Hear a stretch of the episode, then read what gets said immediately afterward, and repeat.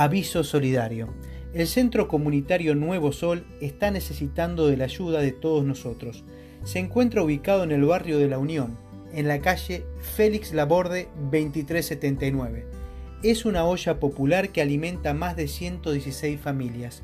Si deseas colaborar, envía un mensaje de WhatsApp a los teléfonos 098 996647 o 096 158 781. Muchas gracias.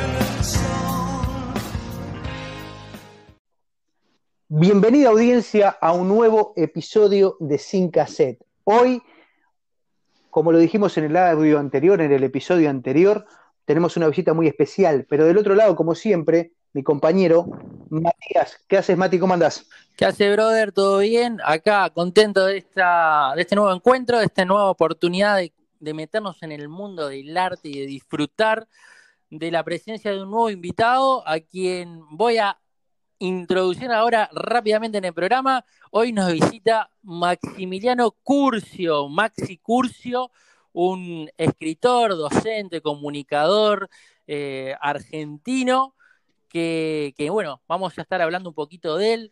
Eh, vamos a estar hablando un poco de su obra, vamos a estar hablando un poco de, cómo escribir, de lo que implica la literatura eh, y también de la música, porque bueno, vamos a hablar un poco de, sus últimos trabajos, porque él también hace críticas, tanto cinematográficas como también de música y de diferentes eh, aspectos teóricos. Así que bueno, bienvenido Maxi, ¿cómo andás? ¿Estás por ahí? Bienvenido. Hola Matías, hola Sebastián, ¿cómo están chicos? Bien de bien, bien de bien. Gracias por la convocatoria, gracias por la presentación. Estamos saliendo a Uruguay, a Canadá y a todo el mundo, así que bueno, un abrazo muy fuerte a toda la audiencia que está por allí escuchando. Genial. Genial. Bueno, muchas gracias. Genial. Mati, tirá la primera pregunta, Maxi, a ver, para, para Primero, para, para, que te conozcan todos los que se topan contigo por primera vez, así como quien entra en una biblioteca, en una librería y ve tu, alguno de tus libros y ven en el, en, el lomo que dice X de Maxi Curcio. ¿Quién es Maxi Curcio? ¿Qué, qué, qué hizo? ¿Cómo se dedicó? ¿Cómo llegó a este mundo de las letras? Eh, ¿Qué es Maxi Curcio en este mundo de la literatura? Bueno, eh, un navegante, un navegante, un náufrago, un náufrago eh, en el mundo del arte, de la cultura, de las letras, que mm, soy un escritor independiente, que, va haciendo, que va haciendo su camino. Tengo 37 años, estoy en el mundo de la cultura y del arte hace ya unos, te diría, unos 17 años. Yo empecé allá por el 2003 haciendo mis primeros caminos en, en, digamos, en el, en el under cultural, en lo que llamamos acá el periodismo emergente o periodismo independiente. Aquí en mi país es muy difícil hacer de la cultura y de los medios tu forma de vida. Entonces, eh, yo de muy chico cultivé, tuve una serie de, inquietudes artísticas muy marcadas, tuve una, una, inclinación artística muy pronunciada hacia las artes, hacia el cine, hacia la literatura, hacia la música. Y de a poco, mm, por mi espíritu siempre muy inquieto y muy nómada, me fui moviendo en distintos ámbitos, principalmente, como te digo, en el cine y en la, música, y encontré a través de la escritura, que es, una, es uno de los caminos. Vos me decís, ¿cómo me defino? Bueno, hoy nos convoca una serie de libros que acabo de editar. Principalmente me defino como un escritor, pero, pero he transitado lo que es el, periodismo cultural este, y sabemos de qué se trata, hacer, hacer cultura desde la autogestión. Yo hoy en día también tengo mi propio medio, mi propia revista cultural, pero te diría más que nada que soy un... sí, te, diría más que nada que soy no, no, te decía que soy más que nada un, espíritu muy inquieto, que, no concibo mi vida sin, la escritura, sin la creación en alguna de sus formas. Este, y, bueno, eso da, da, fruto hoy a que, bueno, pueda haber desarrollado de forma completamente autosustentada mi carrera como escritora. Al día de la fecha tengo 18 libros publicados Mm, y, desde mi costado como comunicador, bueno, me enorgullece mucho después de haber transitado diferentes medios a lo largo de los años y haber colaborado. Hoy en día, hace ya dos años, tengo una revista cultural, que es la revista Siete Artes, así se llama. Y la revista es, es otra forma de, comunicarme a través de la palabra y, y de encontrar, este, digamos, una voz, ¿no? Porque siempre me parece que los que hacemos arte en algún sentido, este, en este caso literario, buscamos, buscamos validar nuestra propia voz y nuestra mirada del mundo. Y lo que me resulta interesante de la revista es que intento que sea una ventana cultural al mundo y que no está hecha solamente por mí, o sea, yo tengo, me toca en este caso la, la labor de dirección y de edición y de producción de contenidos también audiovisuales.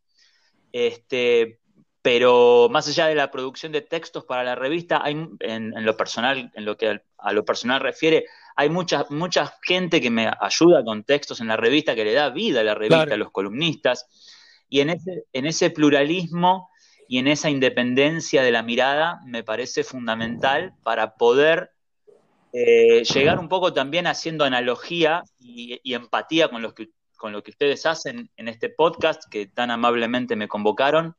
Me parece que lo que hacemos es eso desde la comunicación, visibilizar este, talentos emergentes, talentos que, ocultos que no están tan visibles dentro del, relato hegemónico. Y me parece que eso es lo valioso de la cultura desde la independencia, ¿no? Este, a mí la revista Siete Artes es un espacio de, de gran libertad para, para poder llevar ese, ese concepto, ¿no?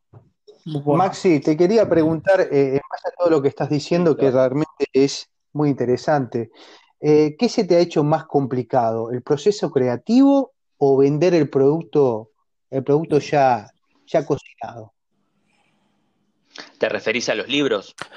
A, los libros, a la revista, a lo que, a lo que sea, ¿no? A lo que es eh, crear arte y decir, bueno, la creación me cuesta más crear que salir a vender o, después que yo lo creo lo vendo fácil?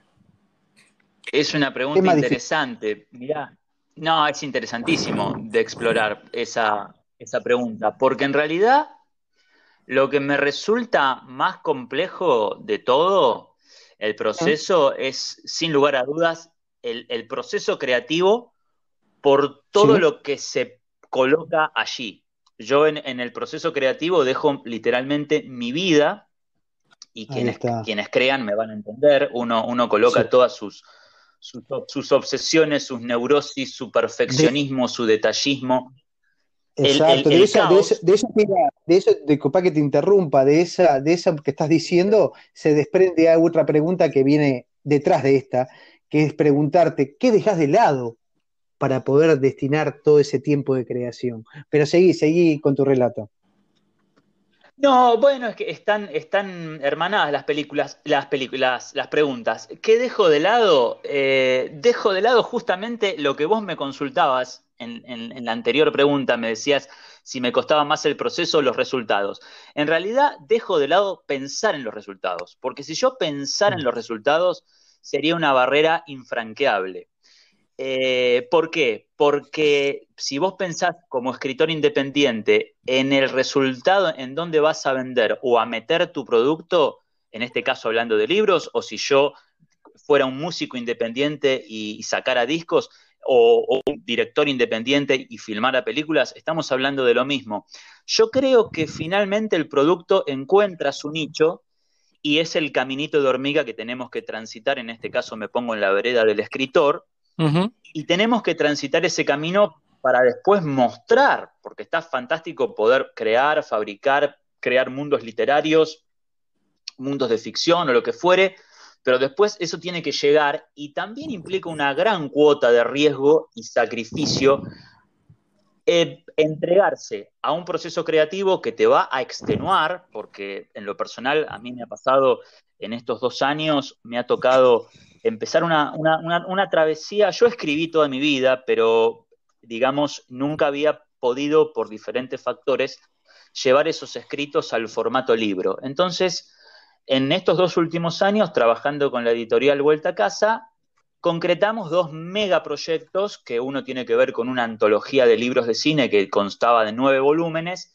y otro tiene que ver con una serie de rockeros, de rock, de música, que consta de nueve tomos. Entonces son 18 libros, son trabajos de, de creación y de edición y de compaginación y de corrección, pero majestuosos. Mm. Entonces, ese nivel de exigencia para la persona que es creativa, me entenderá, pone, pone en juego tu capacidad, digamos, de, equilibrio, ¿no? Nosotros los artistas vivimos en, mundos bastante caóticos, delirantes y poco menos que organizados, pero a veces es, muy necesario tener el, orden, la autoexigencia, la disciplina para poder llevar esos procesos a, buen puerto. Vos me decías que dejas de lado.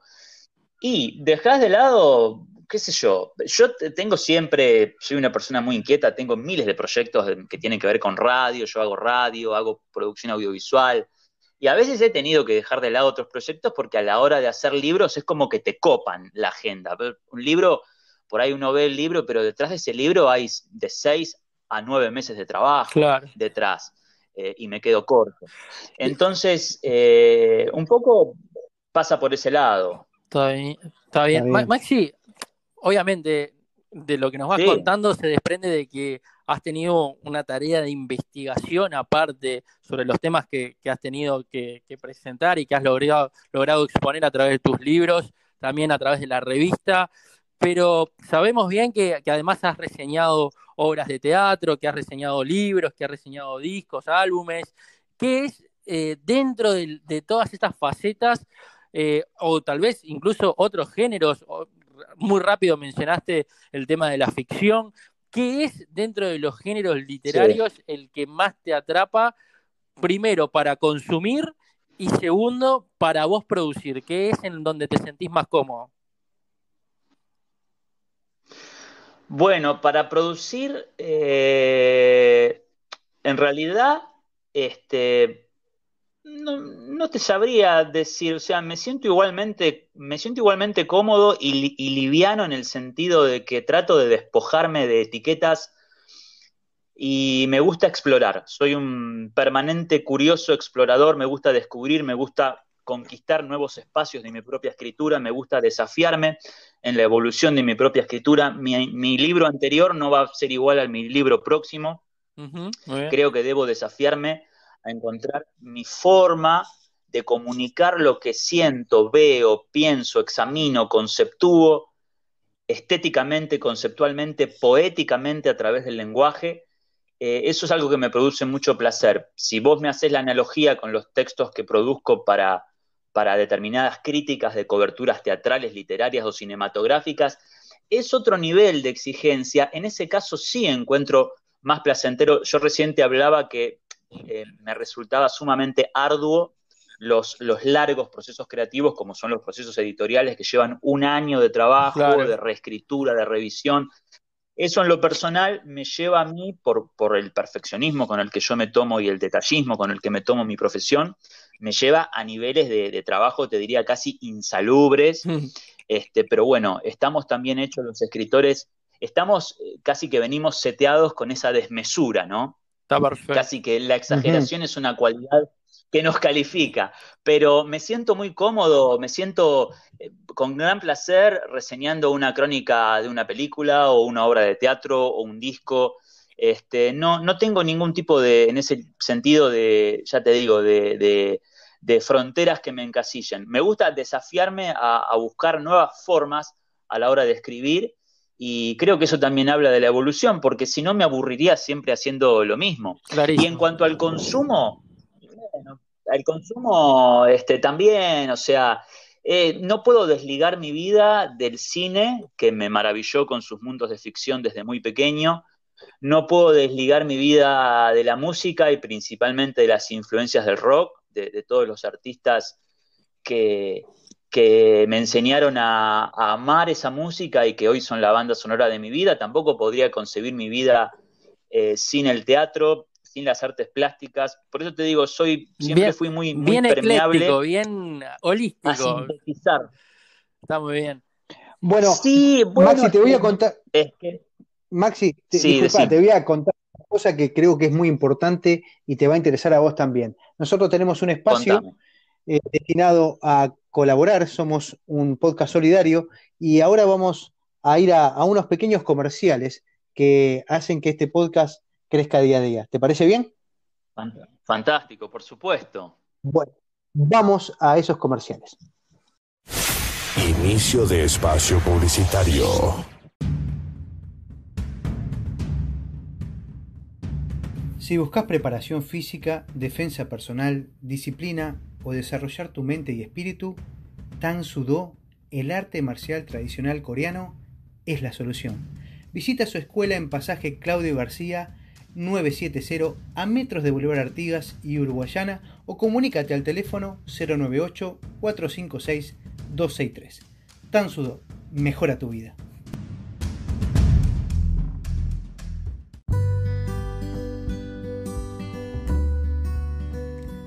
Si extrañas los bizcochos uruguayos, las facturas argentinas o las delicias de la pastelería italiana, Montevideo Bakery and Café es tu lugar Venía a disfrutar de los más deliciosos sabores, atención familiar y calidad de primera.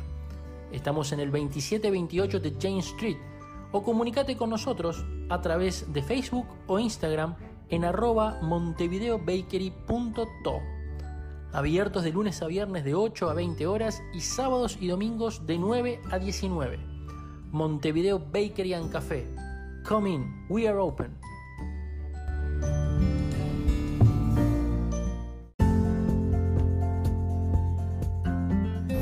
Sin lugar a dudas, tu casa es tu lugar favorito y tu mayor inversión.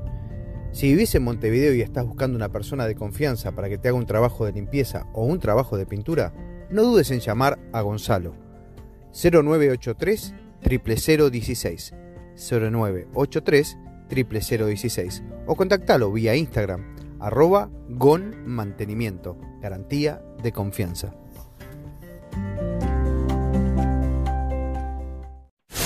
Fin de espacio publicitario. Buenísimo, Maxi. Gracias por estar ahí, gracias por ese espacio que nos dejas para poder colaborar con aquellos que quieren compartir eh, su negocio, un evento o cualquier eh, cosa que quieran compartir por este medio, por este podcast solidario. La, la, entrevista es muy jugosa y nos estás matando las preguntas, pero porque teníamos, por ejemplo, para que nos dijeras algún consejo para aquel que estaba iniciando, pero nos has llenado de consejos y nos has dado tu experiencia, nos, nos has abrumado con, la conversación. Te quería preguntar, de, todos esos trabajos que has realizado, ¿cuál ha sido el más gratificante para vos? ¿Trabajos, vos decís, libros publicados? Libros o, lo que... En general, capaz que no son los libros lo que más te gratifica, capaz que tenés otro, pero me imagino que por el lado literario debe ser la respuesta. Bueno, antes que nada me tomo medio minuto para contestarte la pregunta anterior y que no se quede en el camino porque es, muy importante y te agradezco que, me, me elijas como referente para semejante pregunta. Un consejo que nunca se rindan. Muy bien, muy bueno. Un consejo es que nunca, nunca se rindan, que a veces los límites que nos ponemos son simplemente una ilusión o una frontera que a veces disimula miedos, inseguridades. Mi consejo sería que siempre busquen la superación a los escritores nobles, que busquen encontrar su propia voz y que cuando sientan que encontraron su propia voz y que tienen algo para darle al mundo del talento que el mundo les dio, que no se lo guarden, que muestren de alguna forma, ya sea libro editado, eh, revista digital, libro digital, de, cualquier manera que puedan encontrar cada uno su propio camino y su propia forma de sentirse cómodo con su arte y con su expresión, que, lo hagan, que se arrojen, que es un salto al vacío maravilloso, el arte es un salto al vacío y, no tenemos nada garantizado, pero bueno, eh, sabemos que de eso se trata un poco la lucha de quienes hacemos arte en la independencia y es eh, de, como diría mi amado Luis Alberto Spinetta, un guerrero jamás detiene su marcha. Así que, que, no se lo guarden y que nunca dejen de intentarlo. Y lo otro que me preguntabas era... El trabajo más gratificante. El trabajo más gratificante. Eh, bueno, mira, haber concretado en dos años, en, en estos últimos dos años, dos obras antológicas eh, con, 18 eh, libros en papel, que tienen que ver con, los nueve libros que componen a cada antología, te diría que es muchísimo más de lo que yo hubiera soñado jamás en mi carrera como escritor. Eh, ha sido enormemente gratificante poder ver plasmado en esta serie de libros mi mirada estética sobre el cine, mi mirada estética sobre la música, eh, te diría que cada, y los libros nuevos que estoy creando, en este momento estoy en medio de un proceso de una nueva serie de libros que va a ver la luz el año que viene, y son como, son como hijos, son criaturas artísticas, entonces no sé a cuál quiero más que a otra, pero, pero sé que le doy todo de mí y, que son, son pequeños o grandes eslabones en el camino, ¿no? en esta misión que no es precisamente la meta, sino hacer camino. Y te diría que es lo que más me gratifica. Después, por supuesto, tener mi medio, mi revista digital, colaborar en radio, que es un medio que, adoro, adoro hacer radio. Este, he hecho también muchas actividades que tienen que ver con la gestión cultural, pero en lo personal las grandes batallas ganadas tienen que ver con, con poder ver eh, en un libro plasmada, plasmada mi mirada este, porque el libro está para la posteridad, ¿viste? Uno publica por ahí en algunos medios y esos textos de la web, la, propia, el propio vértigo del tiempo los va, difuminando de alguna manera. Cuando vos podés reunir tu mirada en un hecho artístico, en este caso estamos hablando de literatura, este, pero si yo tuviera capacidad para componer música estaríamos hablando de canciones, o si tuviera capacidad de filmar estaríamos hablando de películas pero me parece que es eso, es poder plasmar eh, en un hecho artístico tu, mirada global sobre aquello que te rodea, te conmueve y que tus propias influencias, vos recién me decías que soy ecléctico, pero es cierto, las, propias influencias sintetizan todo lo que uno ha consumido y bueno, eso sale al mundo, ¿no? De otra manera. Y eso no es ni más ni menos que la visión del artista. Así que te diría que eso, tener la posibilidad de una editorial que me acompaña, que me apoya, vuelta a casa, a quien le debo, le debo todo para que estos libros eh, hayan, hayan podido ser concretados en una tarea este, titánica. Te diría. Buenísimo. Antes, antes de meternos así ya de lleno un poquito en, la última obra, eh, quisiera ir al principio de todo. ¿Te acordás cuál fue el primer libro que leíste o la primera historia que escribiste? Aquello que, de repente te marcó de alguna forma eh, bien de jovencito, incluso de niño quizás. ¿Tenés alguno que te haya dicho, yo de chiquito siempre leía esto y me encantaba? Ah, bueno, este, a ver, eh, lo, podemos ampliar un poquitito más sí, claro. también fuera de lo que es el mundo literario. O sea, a ver, eh, mis primeros escritos, muy, muy amateur, muy, muy tiernamente, ¿no? Hablando de, crítica literaria, crítica musical, crítica cinematográfica, ya te digo, se remontan a mis inicios allá por el año 2003. Con un amigo muy querido teníamos un blog cultural que hacíamos con, gran esfuerzo, a pulmón, con mucho amor, sin ningún tipo de apoyo de publicidad. Y allí empecé a despuntar el vicio de, este de esta especie de, pensador que intento ser, ¿no? Este, periodista cultural, crítico, pongámosle la etiqueta que, sea. E, eso en lo profesional. Y en lo personal, bueno, me tengo que ir muchos años atrás y si tuviera que decirte, eh, difícil decirte uno solo, pero hay cineastas que me han maravillado, cineastas como Alfred Hitchcock, como, como Orson Welles, como Pedro Almodóvar, como Woody Allen. Eh, músicos, bueno, Luis Alberto Spinetta, Fito Páez, Charlie García, Andrés Calamaro. Eh, te estoy diciendo músicos de aquí, de, mi país, de, mi querido rock argentino. Eh, y letras, plumas literarias, bueno, eh, he leído mucho la obra de Jorge Luis Borges, eh, he leído mucho a Cortázar, este, amo, amo con toda mi alma a Mario Benedetti. ¿qué, más podría decir? Palabras mayores. Bueno, aquí, tenemos. En todos los rubros mencionaste palabras mayores, o sea. evidentemente hay, hay un gusto por, mencionar a alguien más. Por, lo profundo de cada uno, ¿no? Este, la verdad que es, una muy buena, eh, no sé, autoroteca, no sé cómo decirlo. Es un compendio de autores de cada rama que, realmente son íconos, ¿no? Quiero, sí, quiero nombrar a alguien más que tiene la virtud de que condensa eh, varias de mis pasiones, que son el cine, la filosofía, la música, la sociología y también la psicología y se llama José Pablo Feynman. Mm, muy bien, muy bien. Impecable, impecable. Nos dejaste una serie de autores como para que salgan a, buscar todos los oyentes y, nutrirse. Sí, Maxi, una, una, una cosa importante también para mí, eh, como dice Matías antes de ir a la última obra, eh, hablamos del pasado, vamos a hablar un poquito del futuro. ¿Cuál es tu, siempre la zanahoria que estás siguiendo, la manzana, lo que está por venir de Maxi? ¿Qué es lo que está por venir de Maxi Curcio? ¿Quién dice el año que viene, en dos años? ¿Dónde está la manzana esa? ¿Dónde está esa zanahoria que estás persiguiendo? Uf, la vivo persiguiendo. Este es un gran tema que tengo porque me cuesta mucho relajarme y, vivir el momento presente. Siempre estoy proyectando, pensando siempre estoy pensando en mi próximo libro y ya llevo hace varios años en esta mecánica de escribir, publicar, escribir, publicar. Y, lo que me ocurre es que a veces la, cabeza y la vista me van más rápido que lo que el tiempo cronológico dicta.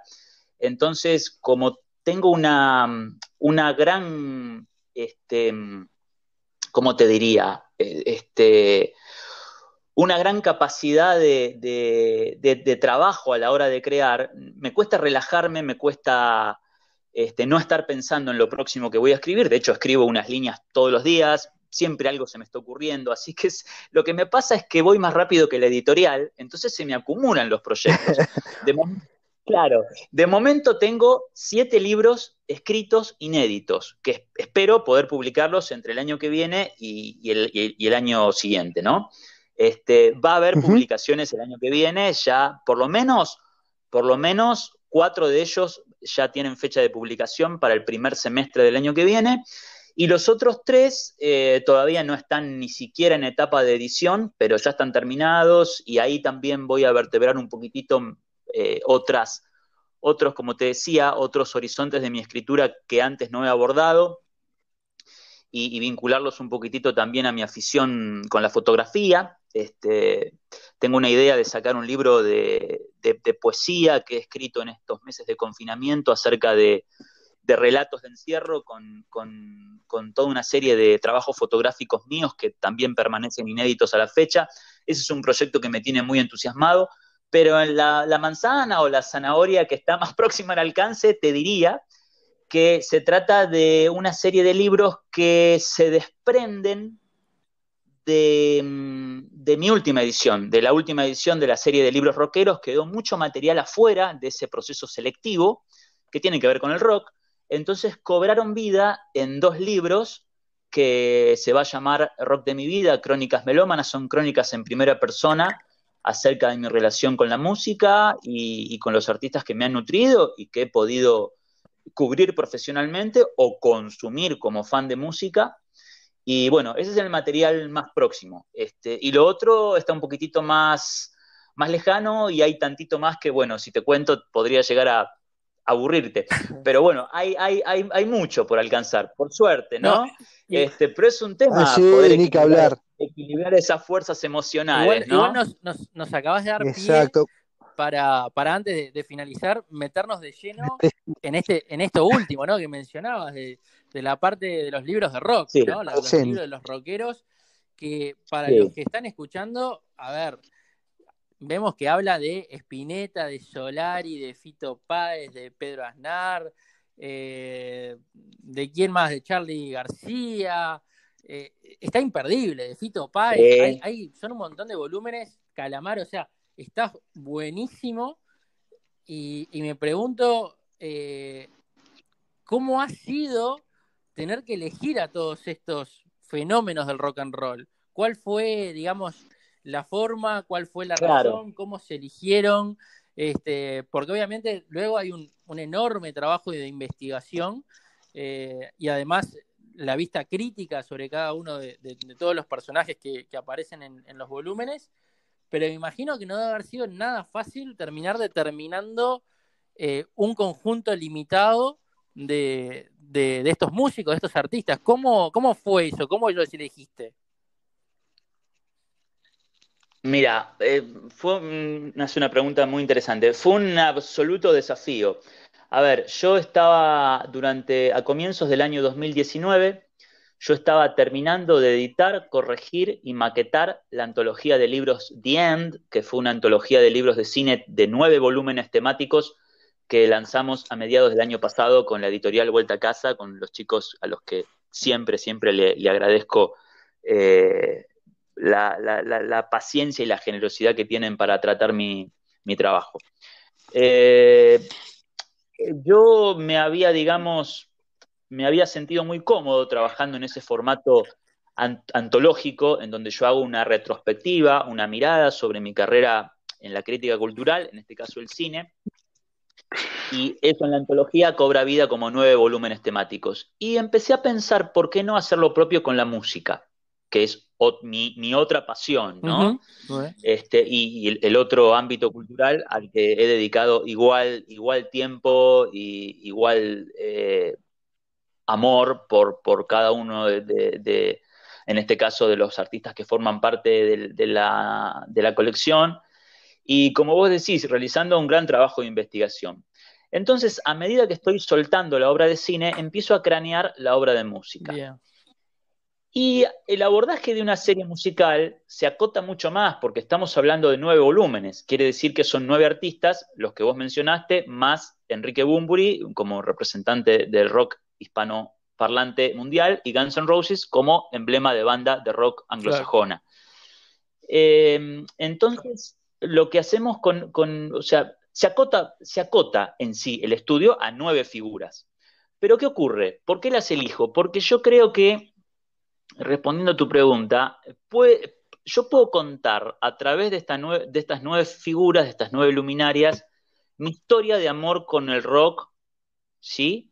Y también creo que se puede contar el desarrollo del rock nacional desde fines de los años 60 hasta la fecha a, través de las siete personalidades que conforman los primeros siete volúmenes de la serie. Y luego tenemos un bonus que es eh, hacer una, una, mirada acerca de un exponente de rock anglosajón y una mirada acerca de un exponente de rock hispano que es absoluto furor aquí en Latinoamérica. ¿Por qué elijo los que deben estar? Bueno, eh, no quedó nadie fuera de, la colección que yo no quisiera que esté, a ver si se entiende la respuesta.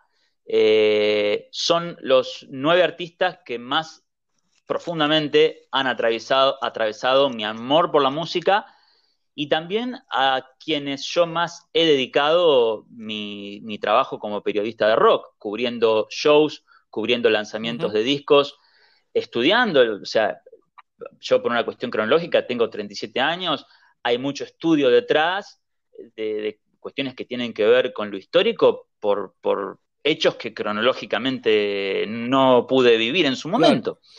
Entonces, lo que hago es un, rescate que tiene que ver con lo emotivo, con lo histórico, y también un abordaje poético, porque yo cuando me meto a analizar cada una de estas nueve figuras, que te repito, lo hago con absoluta dedicación, profesionalismo y amor por la obra de cada una de ellas, si no hubiera sido imposible, lo que hago es meterme en, la, digamos, en la génesis de cada obra y tratar de entender la esencia, tratar de entender por qué, de qué hablamos cuando hablamos de Spinetta. Hablamos del de, el padre de nuestro rock, hablamos de un ser de absoluta luminosidad que nos entregó una, una lírica poética tan abstracta, tan simbolista, de acordes complejos, de búsquedas incesantes, de bandas eternas, de un mandato por jamás perseguir la masividad, eh, a riesgo de, no claudicar en sus ideales estéticos y en, esa, en ese eclecticismo que podía fusionar el rock con el jazz, te repito, bajo, bajo la, luminosidad de su, de su fina poesía. Hablamos de Charlie García, hablamos también de otro gran bastión de la primera generación de nuestro rock, eh, un Charlie que es el, epítome de la, de la metáfora y de la alegoría a la hora de calzarse las ropas de un rockstar que corroía todo tipo de, paradigma y de corrección política con su con su, con su verborragia, con su estado primal salvaje, que por otra parte de eso se trata hablar de rock, ¿no? Hablar de romper esquemas y normas establecidas. Y Charlie lo hacía literalmente, saltaba de un noveno piso, demolía hoteles y, tuvo la valentía de animarse a hablar con, absoluto, con absoluta poesía, digamos, desde lo implícito, con absoluta calidad poética, quise decir, en tiempos donde en Argentina no estaba garantizada la libertad de expresión y en tiempos donde se cometían crímenes de lesa humanidad. Y, Charlie nos contó el pulso de ese tiempo oscuro. Y después vino Indio Solari desde, desde la contracultura emergente en tiempos de la bohemia aquí platense. Ustedes sabrán también de, de qué se trataban aquellos tiempos, en donde se rompían algunas cadenas de censura y se buscaba un aire de libertad y lo que hizo Indio fue hacer algo que no hizo nadie en nuestro rock, que fue aunar ese espíritu contracultural con la masividad absoluta, el fenómeno ricotero que se prolongó y se propagó por todo el país en las llamadas, las famosas misas indias, y Indio con su poesía tan eh, con su liturgia tan, er, tan, erudita, pero también tan marginal, supo ser la, voz de, muchas generaciones este, de, desclasados, de desposeídos. Y el fenómeno, el fenómeno ricotero, no tengo que definirlo yo, habla por sí solo. Y después pasamos a la segunda generación, que tiene que ver con, con Fito, con Andrés y con Gustavo y con Pedro Aznar, que son, digo, Fito Páez, Andrés Calamaro, Gustavo Cerati y Pedro Aznar, que son los cuatro bastiones, según mi humilde mirada, que se calzan las ropas de los fundadores de nuestro rock nacional, eh, en donde sumamos a otro bendito rosarino que no incluyo en la colección, pero que no por eso tiene menos importancia, como Lito Nevia. Entonces, lo que hace Fito es eh, venir de Rosario, conquistar la ciudad de Buenos Aires, ser uno más de la tribu que aquí estaba emergiendo, de la tribu rockera que se despertaba en la primavera alfonsinista, y con sus canciones de libertad, con sus canciones de liberación, con esa búsqueda eterna por romper los mandatos del destino, se convirtió en esa, en esa fulgurante luz que sintetizó el canon patentado por Spinetta y por García, pero con absoluta personalidad y, singularidad. Y después tenemos a otro experimentador sonoro brutal como Gustavo Cerati, que llevó a toda Latinoamérica con su visionaria em, mirada y concepción sobre la música y sobre la puesta escénica y sobre lo visual también, y con su elegancia absoluta y con su carisma, a toda Latinoamérica una banda como Soda Stereo, que fue un fenómeno también mundial, que excedió las fronteras de nuestro país, y que después de Soda, Gustavo pudo, pudo llevar a cabo una, carrera solista majestuosa y en permanente expansión y, muy versátil.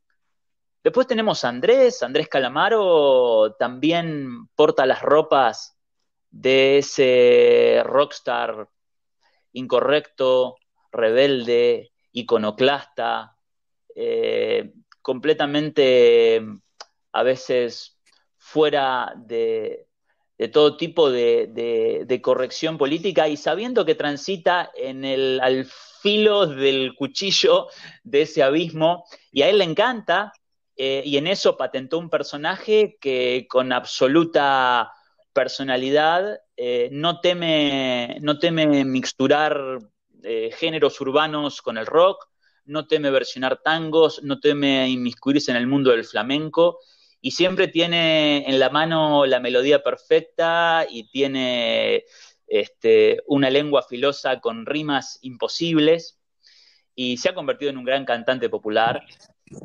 Y tenemos, ¿quién me está faltando? Me está faltando Pedro Aznar. Pedro, no sé si lo conocen allí en Uruguay, pero Pedro es... Sí, sí. Pedro fue uno de los grandes cerebros de, de Cerú Girán, una de las bandas que marcó nuestra música, este, nuestro rock eh, a finales de los años 70 y comienzos de los 80. Fue un puntal muy precoz de esa música, con apenas, de esa banda con apenas 19 años, con su destreza eximia para tocar el bajo. Y luego llevó su carrera a horizontes internacionales con la Pat Metheny Band, y después volvió y generó una carrera solista también sumamente ecléctica y en continua evolución y se metió en los mundos de la música de cine, hizo maravillas con Eliseo Subiela, se metió a versionar el folclore, se metió a versionar la música de Brasil, este, es un gran amante de la música latinoamericana, creo que ha hecho algo también con los hermanos Fatoruso por allí en Uruguay, si mal no recuerdo. Este, bueno, un eterno también aventurero. Y llegamos al final de la colección, como te decía, este, ya saliéndome de lo que es, el canon de rock nacional, bueno, llegamos al, digamos, al costado en donde la colección toca, toca la fibra internacional o de lo que aquí apropiamos de figuras internacionales, como son Enrique Bumburi, que es un, un imprescindible artista, si nosotros hoy queremos conocer, digamos, si alguien me pregunta eh, ¿qué, música me recomendás escuchar, yo les, les pediría que escuchen a Enrique Bumburi. En tiempos donde tenemos cadenas mentales y, máscaras que nos tapan la, cara y la voz, literalmente. Tenemos a un artista que no teme en hablar acerca de la falta de libertad, no teme acerca de pronunciarse sobre los males que alertan al mundo, no teme hablar de, macropolíticas y de teorías conspirativas, y todo eso bajo una arquitectura sonora fenomenal que va evolucionando disco a disco, desde Héroes del Silencio, y en lo personal, lo que yo más disfruto sus últimos 25 años casi como, como artista solista, con su banda, este, primero el Huracán Ambulante, ahora Los Santos Inocentes, pero bajo el formato solista, y te diría que a mí me merece absoluto respeto todo aquel artista que es una, antena receptiva de lo que pasa en el mundo y lo puede codificar a través de su arte. Y creo que Enrique tiene esa, esa dosis inconformista eh, necesaria para trascender. Y Guns N' Roses, bueno, ¿qué decirte? Guns N' Roses aquí fue un furor absoluto en los años 90, cuando cuando el rock internacional, y por esto, por esto elijo Guns N' Roses, más allá de la ligazón emocional, eh, cuando el rock internacional se debatía, ¿no? Acerca de qué quedaba del, del, rock primigenio y qué nos iba a descubrir el llamado rock moderno a las puertas del nuevo siglo, ¿no? Por allí estaba también la implosión en Seattle y la, y la explosión del grunge con Nirvana, este, y, qué tenía para decir el heavy metal, este, y, bueno, y, bandas como Metallica, digo, estoy nombrando bandas contemporáneas a Guns N' Roses. Em, pero me parece, que, parece que los Guns tienen una, una cuota, digamos, de, singularidad muy difícil de encontrar, eh, y esto como, analista musical humildemente también otra vez, muy subjetivo, me encontré con esto a la hora de, tratar de, vislumbrar de qué hablamos cuando hablamos de Guns, ¿no? Porque yo hubiera sido mucho más fácil hablar de aquel éxito de fines de los 80, el furor de comienzos de, los 90 con los, con los Illusion o con el Appetite, los discos que, nos rompieron la cabeza a toda esa generación que nos despertábamos al mundo del rock, ¿no? A este salvajismo, a esta a esta rebeldía, este, al, sexo, drogas y rock and roll, pero también, también al, digamos, a romper las, las, barreras em, experimentales y llevar el sonido un poquitito más allá. Entonces, por eso es que me centro en la última etapa creativa de los Guns, que es la majestuosidad del disco Chinese Democracy, que vos sabés que de eso trata el libro de los Guns. Es un disco que tardó 14 años en editarse, una locura. Entonces me pareció un, trabajo interesante haber meterme en, los, este, tormentos creativos de Axel Rose, que a veces pareciera ser un artista atrapado por su propio pasado. Y es un caso muy singular, un, artista o, como, como nave insignia de una banda que en los primeros seis años de trayectoria puede editar cuatro o cinco discos sumamente populares, que todos quienes hayan escuchado a Guns o conozcan rock conocerán de qué hablo, pero en, los, en las dos décadas y media siguientes solo pudo editar material nuevo una sola vez. Entonces, allí es donde se me presentó la incógnita y, como todo escritor trato de, echar luz sobre ese enigma, ¿no? Una, una, una carrera de luces y sombras, este, bueno, con sus bemoles, pero que vale la pena eh, vale, la pena escuchar el disco y, ver de qué se trata lo nuevo que tiene Guns para ofrecer. Lo nuevo, bueno, ya no sé si es tan nuevo, pero. Sí, no, buenísimo. Los, Guns, ese, disco eh, fue uno de los toques que hicieron acá en el Estadio Centenario. Cuando, cuando todavía no estaba, no había regresado Slash claro, y, vinieron a tocar. Y fue algo muy interesante que la gente le, le, cantaba ole, ole, ole, gordo, gordo, a Axel Rose y hasta que alguien le explicó qué era lo que estaban diciendo y el tipo empezó a aplaudir a la gente porque entendió que era con, con buen ánimo. Fue increíble. Eso es algo que recuerdo de ese, de ese concierto. No hay, no, hay, no hay ser humano.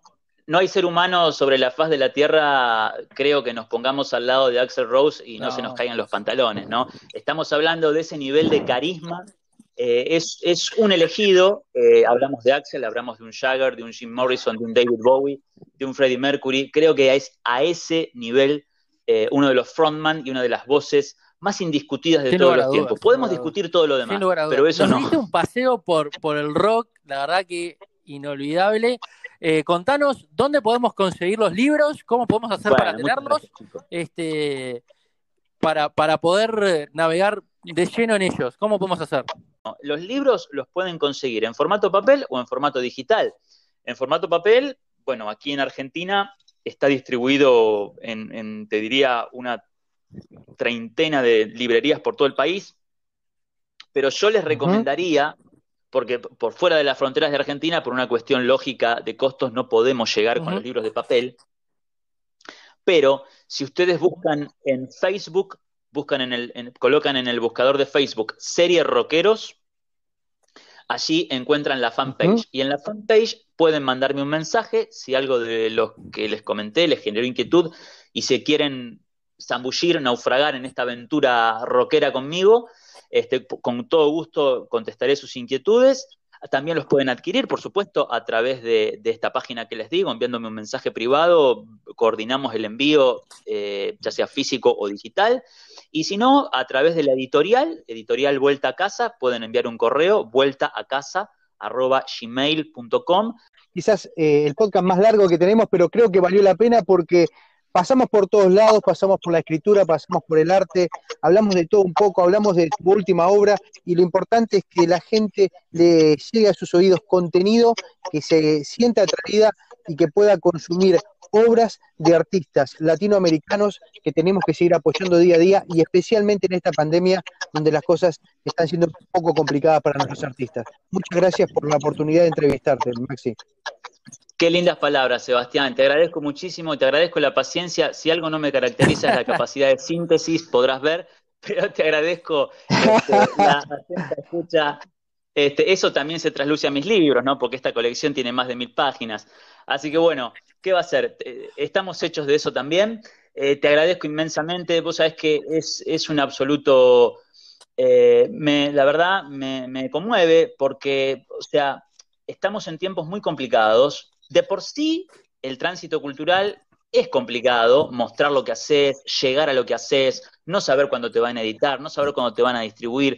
Vivimos en, esos márgenes de, imprevisibilidad. Si sumamos el tema de la pandemia y lo dura que ha sido aquí en Argentina, ustedes ya sabrán, este, bueno, la verdad que tener, estos espacios, eh, bueno, es, un, es, un, es un gran espaldarazo. Así que les agradezco muchísimo. Eh, un abrazo grande a Uruguay, un abrazo grande a Canadá y a todos todas los que están escuchando allí. Buenísimo, muchísimas gracias Maxi una vez más. Eh, a todos los que nos escuchan, recuerden seguirnos a través de todas las plataformas, de todas las distintas redes, arroba sin bajo podcast, nos encuentran en todas las plataformas de podcast y recomiéndenos, acompáñennos y nos veremos y escucharemos en la próxima sintonía. Abrazo, Seba, nos vamos. Hasta la próxima. Nos vamos, nos vamos. Chau, chau, chau, chau.